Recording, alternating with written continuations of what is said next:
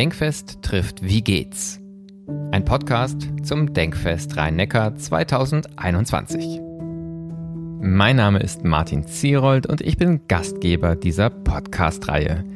Das folgende Gespräch ist die Aufzeichnung eines von fünf Live-Podcasts, die wir während des Denkfests Rhein-Neckar 2021 am 15. und 16. Juni produziert haben. Mehr Informationen zum Denkfest und zu diesem Podcast-Projekt gibt es auf der Website www.denkfest-rhein-neckar.de.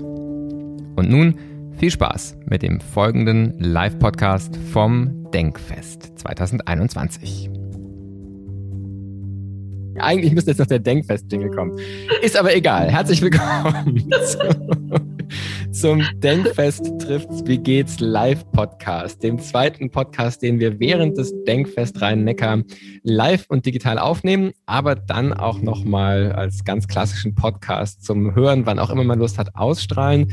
Und zu Gast habe ich für dieses zweite Gespräch Nora Strasser ähm, die eine multiple äh, Persönlichkeit fast sein muss, wenn man guckt, äh, was sagen alles auf der Liste steht, wie ich äh, dich jetzt ankündigen könnte. Ähm, weil es hat was zu tun mit Event- und Clubkultur ähm, Rhein-Neckar. Es gibt aber auch die Breidenbach-Studios und die ganze Arbeit um Coworking und das Gestalten, Facilitation ähm, von, von kollaborativen Arbeitsprozessen und noch vieles Spannende mehr. Es gibt auch Uni-Seiten, auf denen man dich finden kann. Also ähm, es ist ja ein bisschen ein Blind-Podcast vom Konzept. Das heißt, ich habe mich nicht zu tief versucht reinzustürzen. Natürlich macht man trotzdem einen ersten Blick, um eine Idee zu haben. Ich bin sehr, sehr neugierig, ähm, über diese vielfältigen Facetten gleich sprechen ja. zu können. Ähm, die erste Frage im Podcast ist ja aber immer erstmal eine ganz global gestellte Frage. Liebe Nora, erstmal herzlich willkommen. Schön, dass du dabei bist beim Live-Podcast. Danke, dass ich dabei sein darf.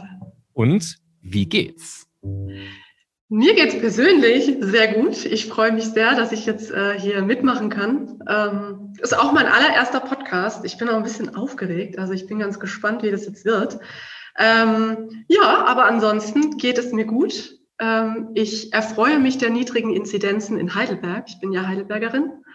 Ähm, ja, also von daher erstmal alles top. Ja, damit ist sozusagen schon ein Aspekt gelüftet, warum du hier dabei bist, nämlich die regionale Zugehörigkeit. Heidelberg ist wirklich auch im Herzen mittendrin in der Metropolregion Rhein-Neckar. Und ich habe ja gerade schon angerissen, es gibt viele Projekte, die du in der Region machst, auch ähm, mit so, vielleicht unterschiedlichen Schwerpunkten, aber doch in der Schnittmenge, wenn man es vielleicht so im Bereich Event ähm, und ähm, ja, Zusammenarbeit, nicht nur jetzt im klassischen Eventbereich überschreiben würde, findest du dich daran wieder oder andersrum gefragt, wie würdest du denn ähm, sagen, was machst du eigentlich so in Rhein-Neckar?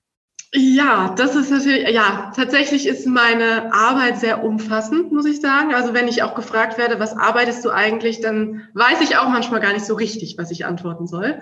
Ähm, aber ich kann ja mal so beginnen. Ich bin ähm, schon zu meiner Studentenzeit, bin ich eben zu den Breidenbach Studios in Heidelberg gestoßen. Ich war dort als Aushilfe immer tätig. Ähm, die Breidenbach Studios sind ein ganz wunderbares Projekt, was es seit 2011 gibt eine Zwischennutzung, die dieses Jahr ihr zehnjähriges Jubiläum feiern darf, was ja bei Zwischennutzungen schon, also man kann ja fast gar nicht mehr Zwischennutzung sagen, so lange wie das schon ist, aber da sind wir ja sehr, sehr dankbar für. Ähm, und das Ganze ist gestartet als ähm, Ort für Kunst und Kultur. wir haben günstige Atelierräume für KünstlerInnen, die auch teilweise noch am Anfang ihrer Kunstkarriere, sag ich mal, stehen. Der Fokus lag aber immer so ein bisschen darauf, die sollen auch Bock haben. Das sollen jetzt keine Hobbykünstler sein, sondern die sollen auch wirklich Bock auf das haben, was sie, was ihre Leidenschaft ist. Und ähm, das Ganze hat, wurde dann gekoppelt ähm, an Partys.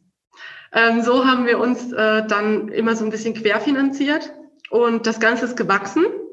Wir sind dann irgendwann auch auf das Thema Coworking gestoßen ähm, und haben auch in den Breidenbach-Studios unser erstes Coworking eröffnet, werden da in diesem Jahr auch ähm, einen weiteren Schritt gehen ähm, und unser erstes KünstlerInnen-Coworking starten, ähm, was so ein bisschen ein Pilotprojekt für uns ist. Ähm, auch sehr spannend, sehr aufregend und wir hoffen, dass es auch angenommen wird. Ähm, genau, und auch die Veranstaltungen haben sich eben sehr, sehr ausgeweitet, ähm, so dass wir wir sind kein Club in dem Sinne, sondern eher eine Musikspielstätte, wie man so schön sagt.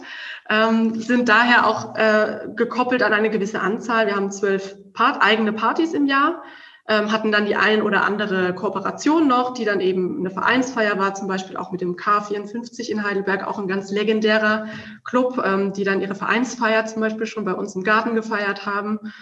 Ähm, und ja, also es ist ein sehr, sehr buntes Programm. Wir hatten auch schon externe Veranstaltungen. Also wir sind auch schon seit Jahren ein fester Bestandteil des Heidelberger Herbstes, ähm, wo wir einen ganzen Platz bespielen, der halt ähm, so ein bisschen mehr auch die Subkultur ähm, repräsentiert und ähm, eben auch Anziehungspunkt für die, für die Studenten sein soll ähm, und die Studentinnen.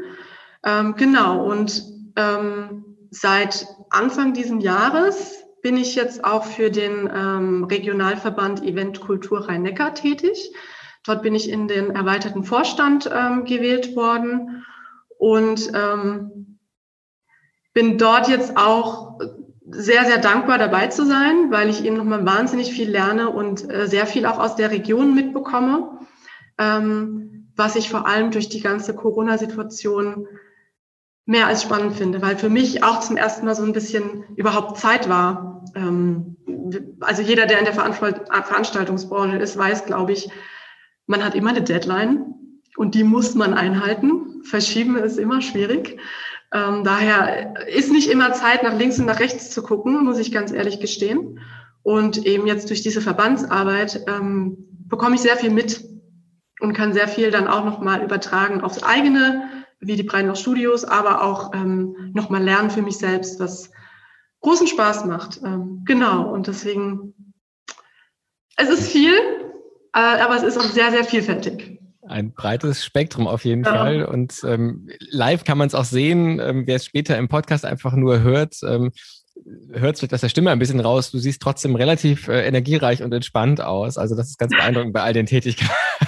Das ist kein vollkommen. Ähm, ich gestehe, ich habe schon, ich habe schon eine Mate-Intus. Ah ja, das ist äh, 15.07 Uhr. Das ist aber auch legitim, denke ich mal. Ähm, zehn Jahre Zwischennutzung, das wäre natürlich jetzt auch eigentlich ein spannendes Thema. Es gibt den ja. schönen alten Zahnarztsatz, ähm, nichts hält so lang wie ein gutes Provisorium. Das scheint vielleicht auch zuzutreffen. Aber ich würde vielleicht erstmal zwei, zwei andere ähm, Bereiche raussuchen, die beide, glaube ich, jetzt auch in der aktuellen Situation ähm, sehr, sehr relevant sind. Das eine ähm, vielleicht kommen wir da im, im, übernächsten Schritt dann drauf, ist das Thema Kollaboration, Coworking, gerade auch im künstlerischen Bereich, weil es einfach zum Denkfest-Thema perfekt mhm. passt.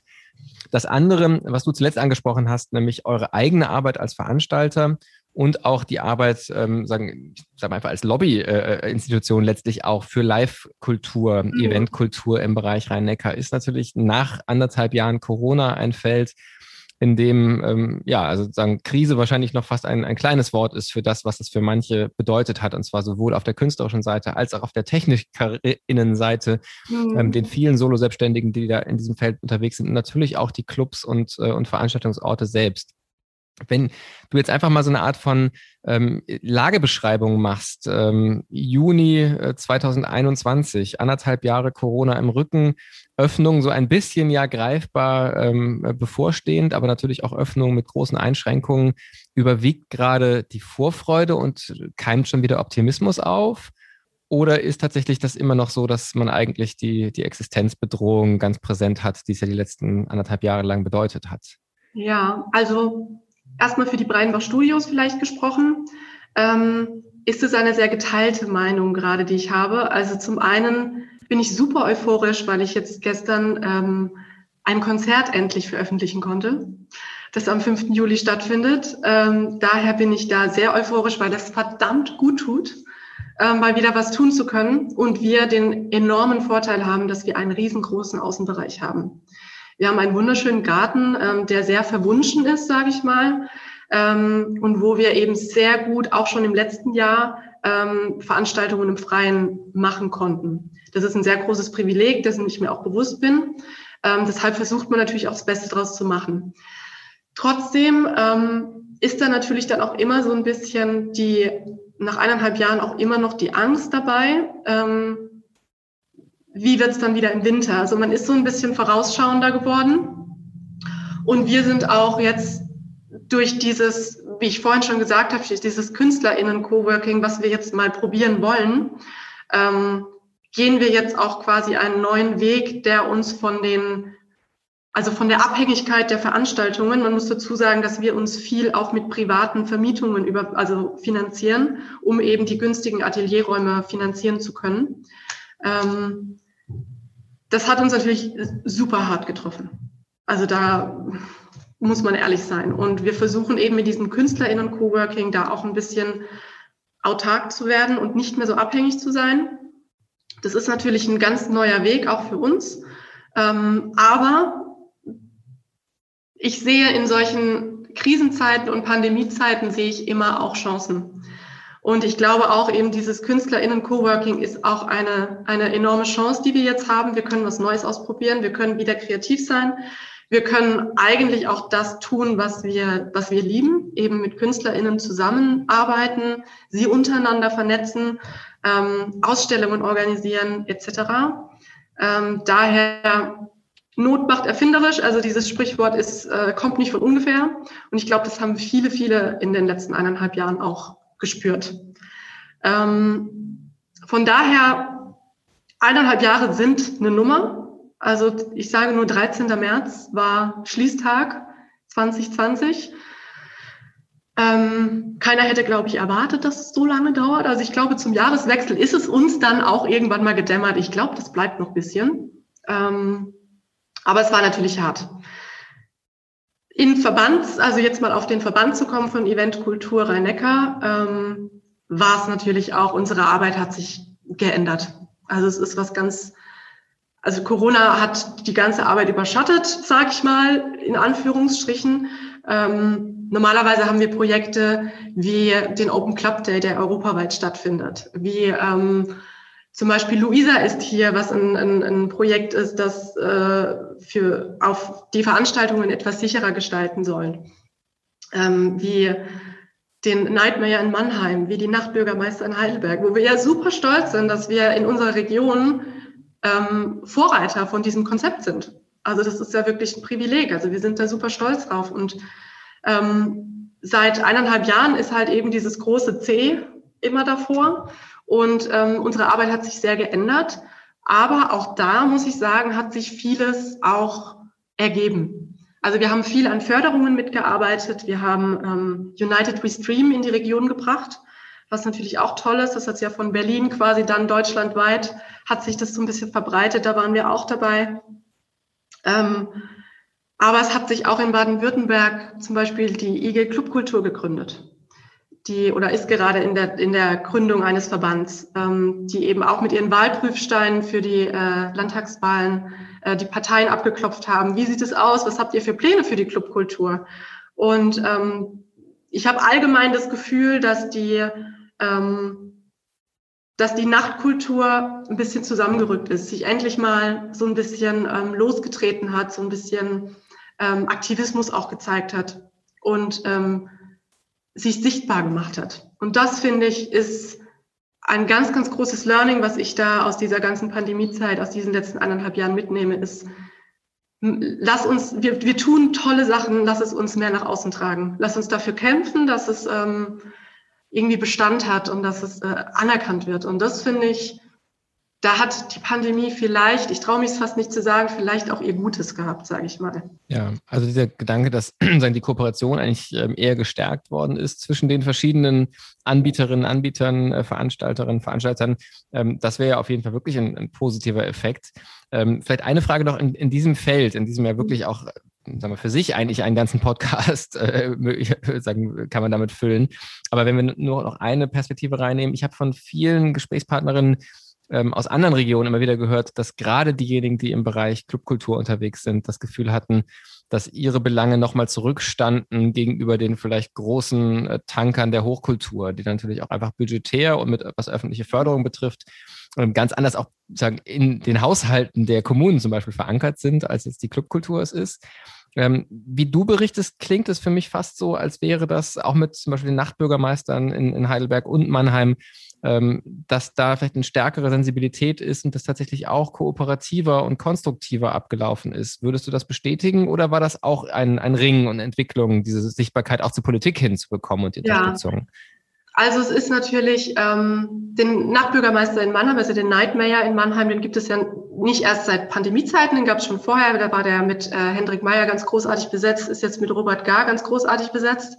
Ähm, hm, ich, ja, also ich muss ganz ehrlich sagen, die Clubkultur hat und leidet auch immer noch meiner Meinung nach am meisten unter der ganzen Sache. Wir sind die Ersten, die schließen mussten. Wir werden die Letzten sein, die öffnen dürfen. Da müssen wir auch realistisch sein. Bei uns geht es eben auch um Nähe und Schweiß, sage ich mal.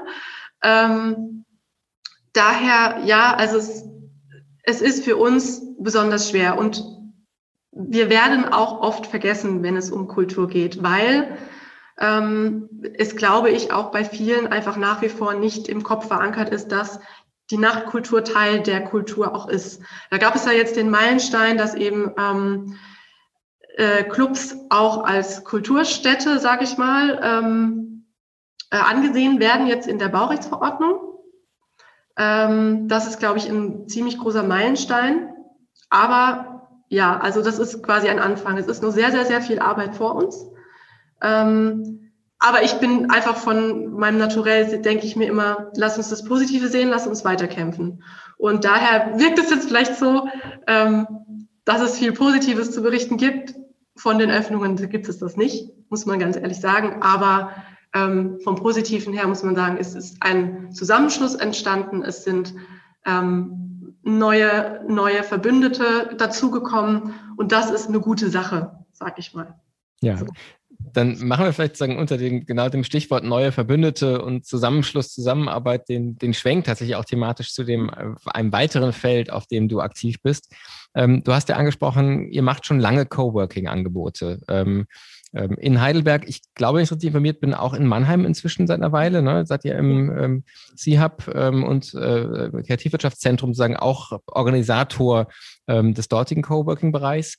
Ähm, und jetzt steht sozusagen das, das Gleiche an, aber für Künstlerinnen und Künstler. Ich würde vielleicht das Thema Künstler-Coworking sogar für einen Moment noch ausklammern wollen. Ja. Und erstmal ganz generell fragen, ähm, wer so lange Coworking organisiert, ähm, da ist ja die Palette auch sag mal, breit von, da sind einfach Büros, wo man sich Schreibtische buchen kann und man arbeitet so ein bisschen nebeneinander her und je nachdem, wie teuer es ist, ist es ein bisschen repräsentativer oder ein bisschen abgeranzter und der Kaffee schmeckt besser oder schlechter ähm, bis zu dem Punkt, wo tatsächlich so eine Art Community-Gedanke dahinter steckt. Und also eben es nicht nur der Schreibtisch ist, den man sich mietet, sondern tatsächlich auch eigentlich Zugang zu einem Netzwerk, Zugang zu einer Gruppe, wo dann vielleicht auch Zusammenarbeit wirklich entstehen kann.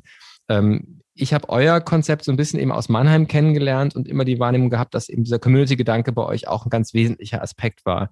Was braucht es denn, damit eine Gruppe von Menschen, die jetzt zunächst mal einen Arbeitsplatz suchen, ähm, tatsächlich dann zu so einer ähm, ja, mehr als eine reine Zweckgemeinschaft sind, sondern wirklich eine Art Coworking Community werden. Was ist das Rezept dafür oder worauf achtet ja. ihr besonders?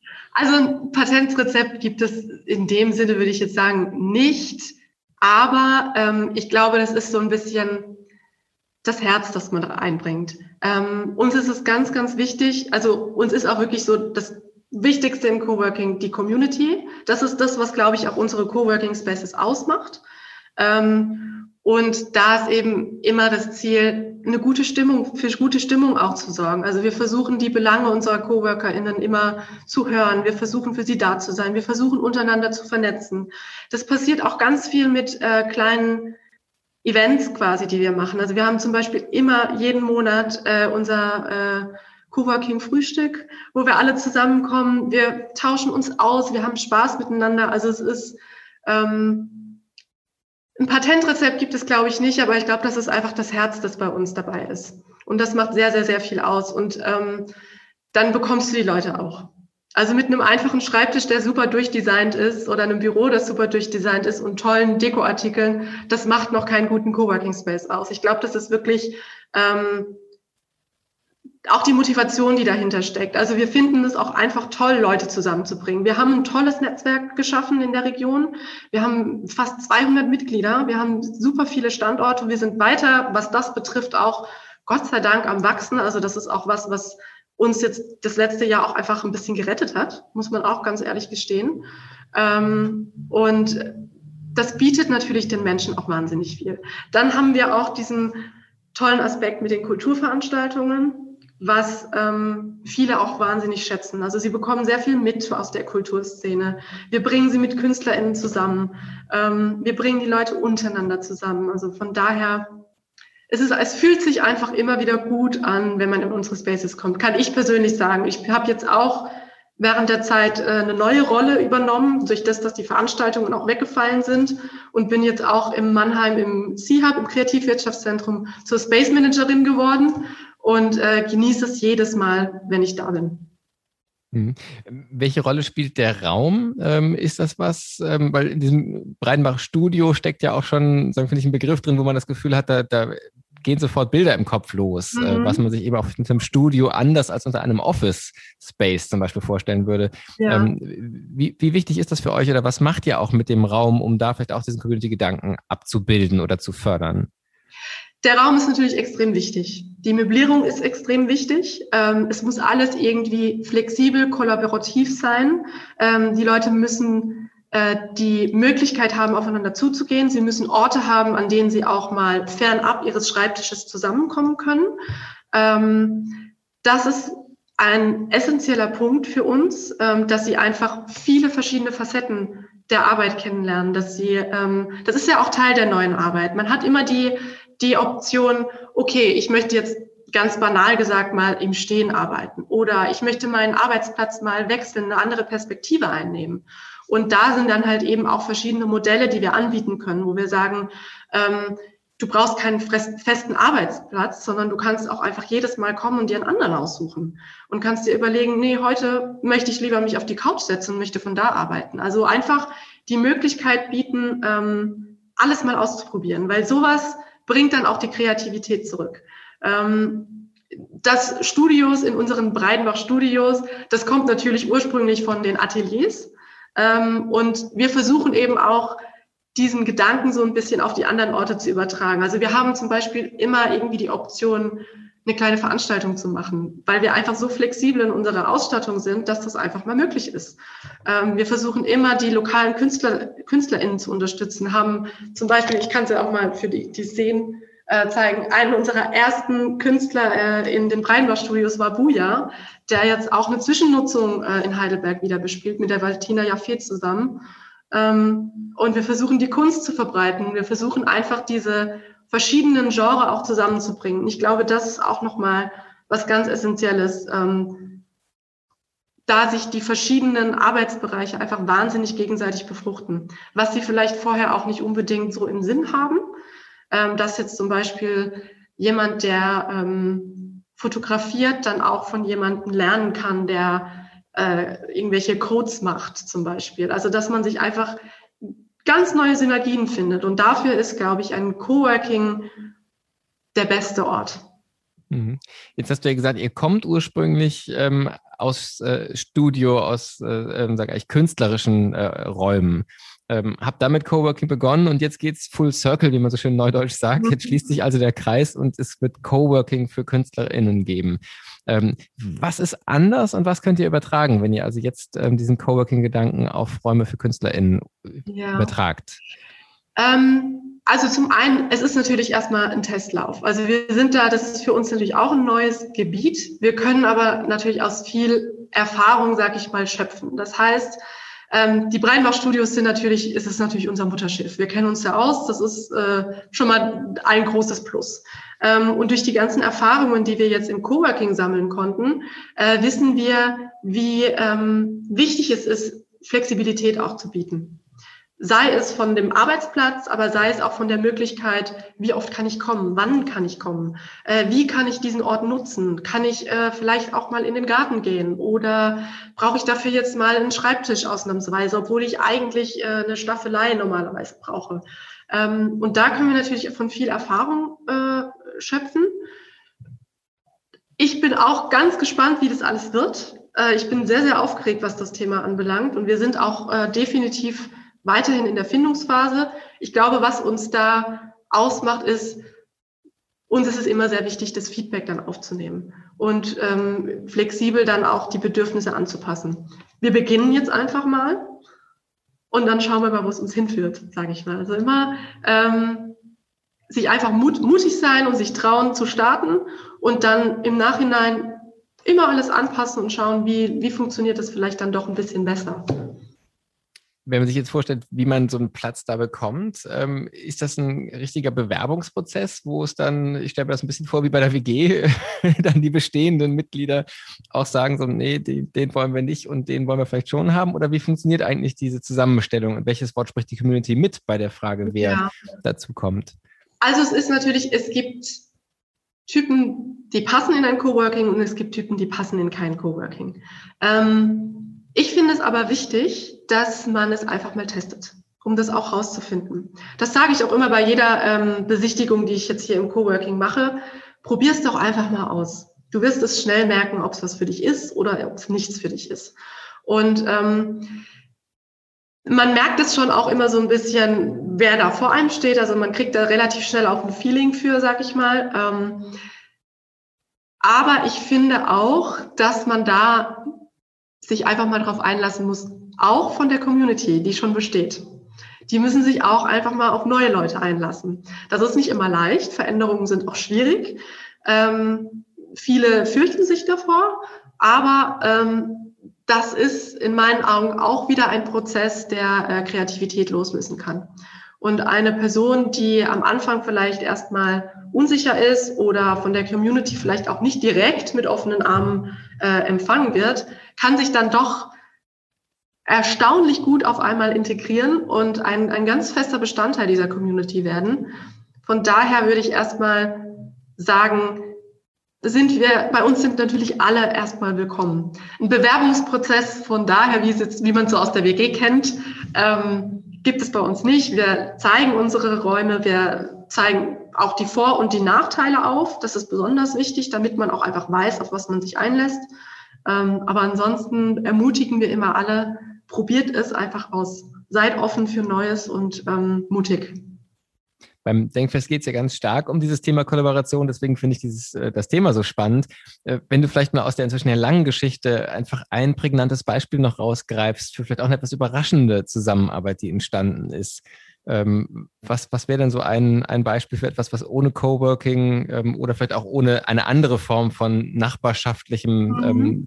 ähm, an Zusammenarbeit nie entstanden wäre, die dann zu was, was Spannendem geführt hat?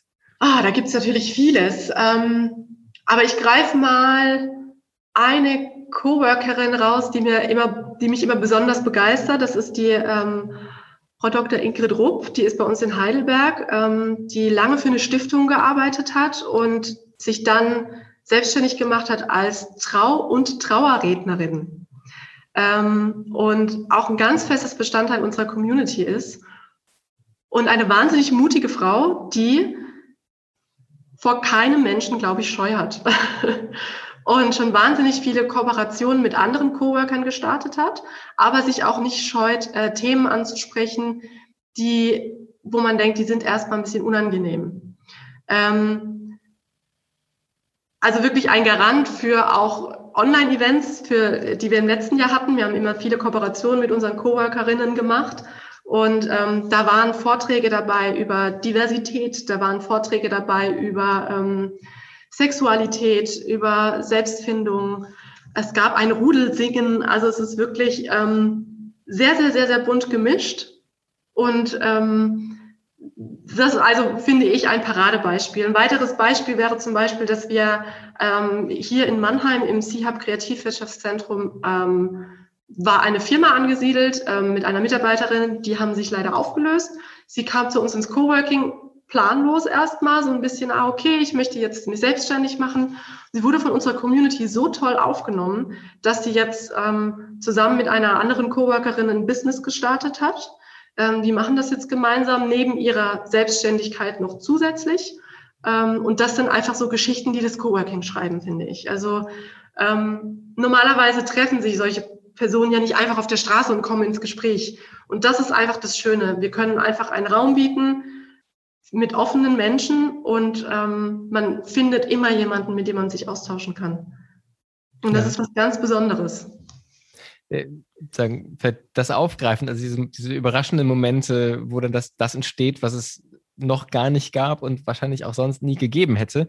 Ähm, wenn man das mal auf die Region projiziert, ähm, wir haben vorhin im ersten Podcast ähm, da ist der Gedanke aufgekommen, eigentlich ist es seltsam, dass es kein Literaturhaus äh, gibt in einer Region, die so stark mhm. auf Literatur geprägt ist. Mhm. Wenn du jetzt aus deiner Expertise und deiner, deiner Erfahrung heraus der Region ein Geschenk machen könntest, Geld spielt keine Rolle. Uh. Was wäre denn das, was du der Region gerne schenken würdest und was natürlich dann auch ein versteckter Wunsch eigentlich für die Region mhm. wäre? Also ähm, ich bin ja schon sehr privilegiert, privilegiert sage ich mal, mit dem breiten Feld, was wir in den Breitenbach Studios abdecken können. Aber wenn Geld keine Rolle spielen würde, dann würde ich gerne ein riesengroßes Kulturzentrum aufbauen, ähm, wo alle, die ganze Szene einfach Platz findet. Von der Nachtkultur über, wie man so schön sagt, die Hochkultur, wo es ein Theater drin gibt, wo es, äh, wo auch Opern stattfinden können, wo aber auch Clubnächte stattfinden, ähm, wo es KünstlerInnen-Ateliers gibt, Ausstellungsplätze. Also einfach wirklich die äh, Kultur an einen Ort zu bringen und ganz wild auf allen Ebenen miteinander kooperieren können. Das ist immer so, das finde ich ganz, ganz besonders, wenn aus verschiedenen Genres äh, KünstlerInnen zusammenkommen. Also es ist für mich eines der spannendsten Sachen, ähm, die man so machen kann.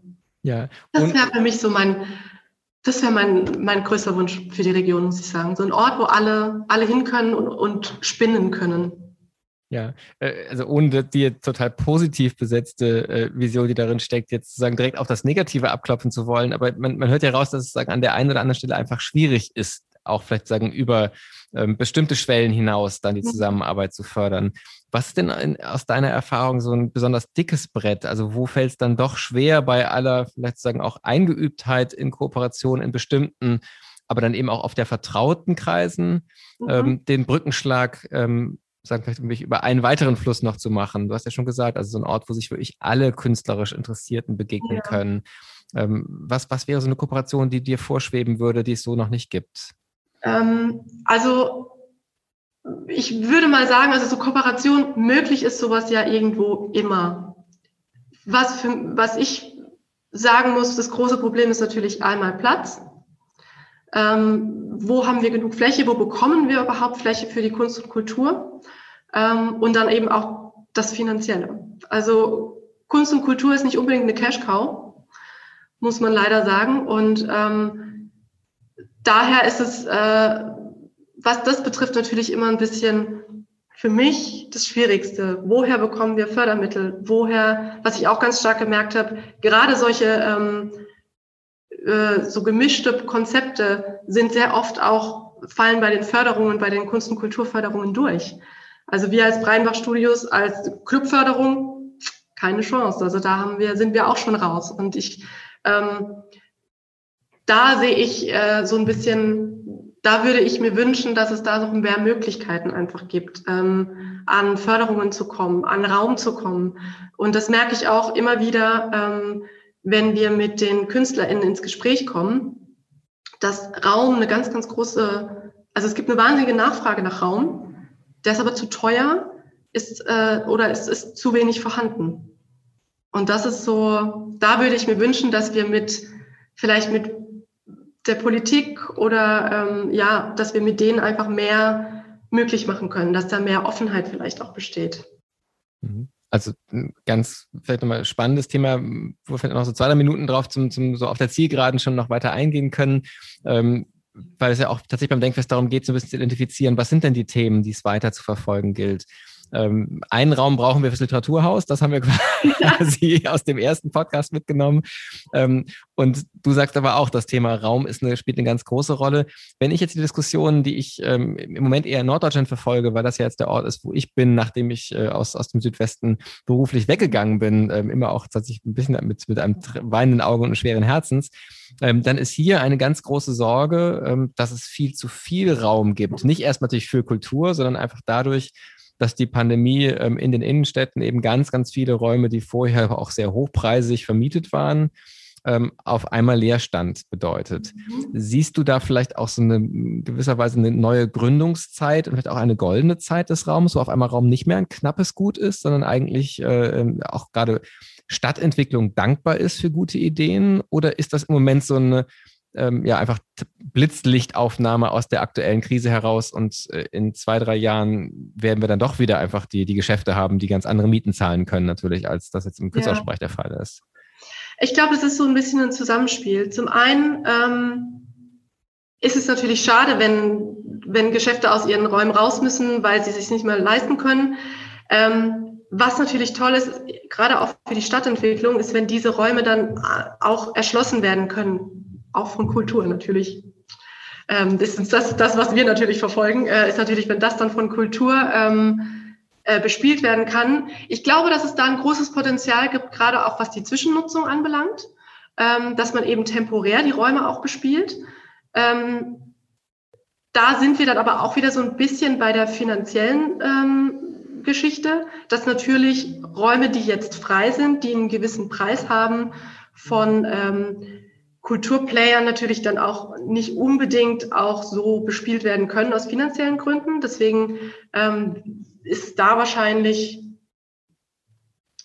ja, ist da wahrscheinlich eher teilweise auf die Zwischennutzung eher zu gehen.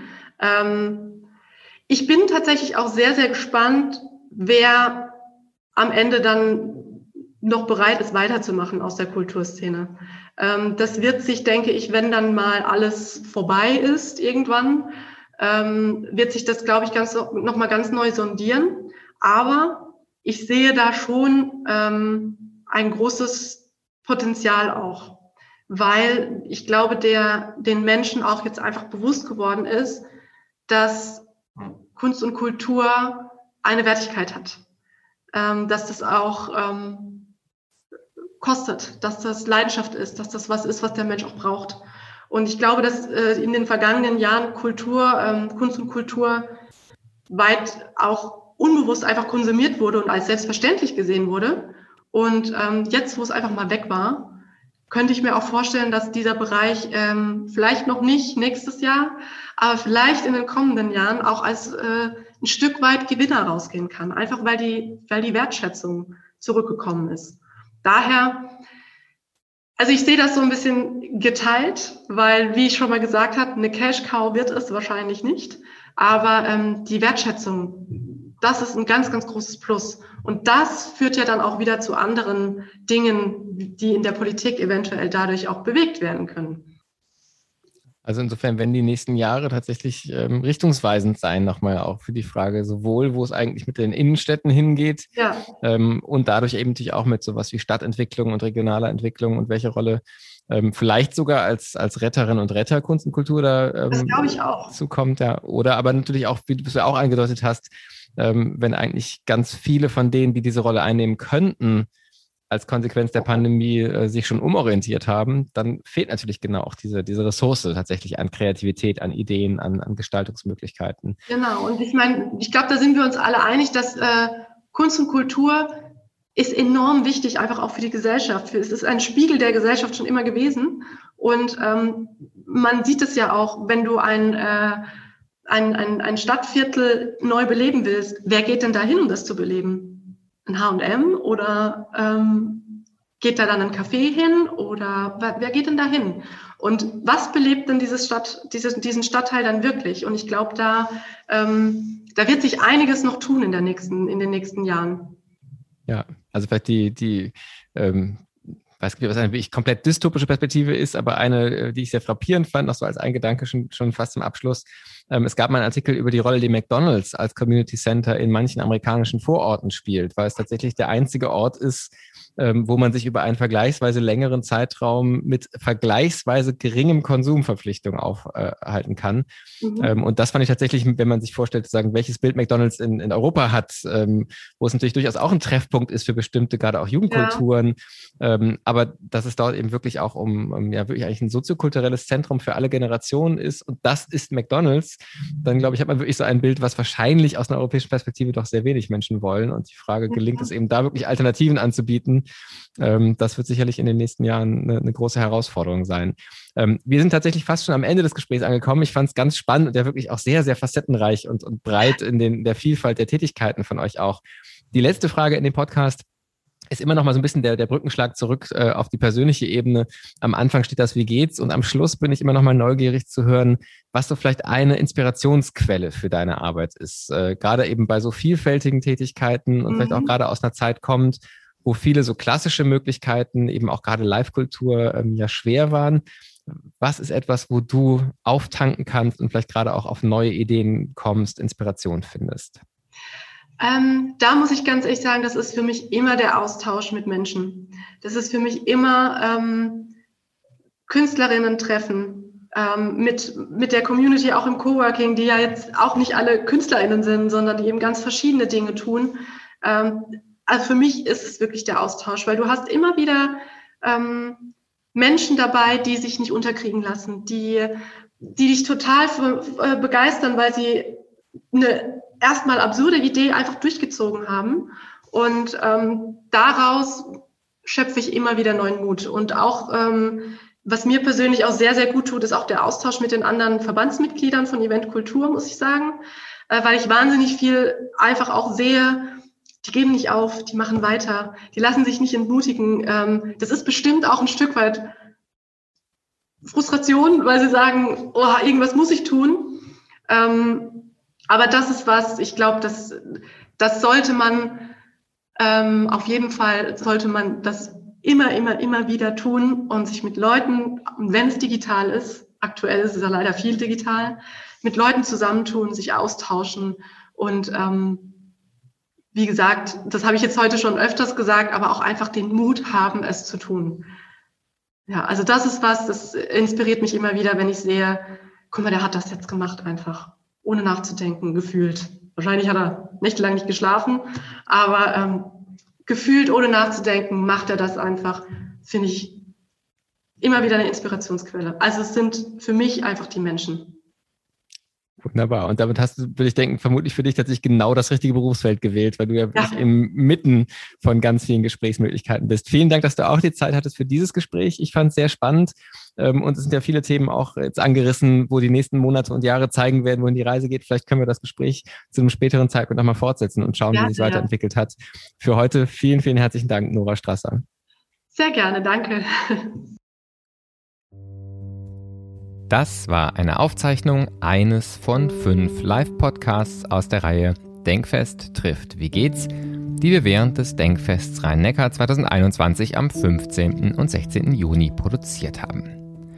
Weitere Episoden und Gespräche unter anderem mit dem Oberbürgermeister der Stadt Mannheim, Dr. Peter Kurz, der Kulturbürgermeisterin der Stadt Leipzig, Dr. Skadi Jennecke, oder der Korallenforscherin und Expertin für Symbiosen und Kollaborationen, Professor Dr. Annika Guse, hören Sie überall, wo es diesen Podcast gibt und auf der Website www.denkfest-rhein-neckar.de.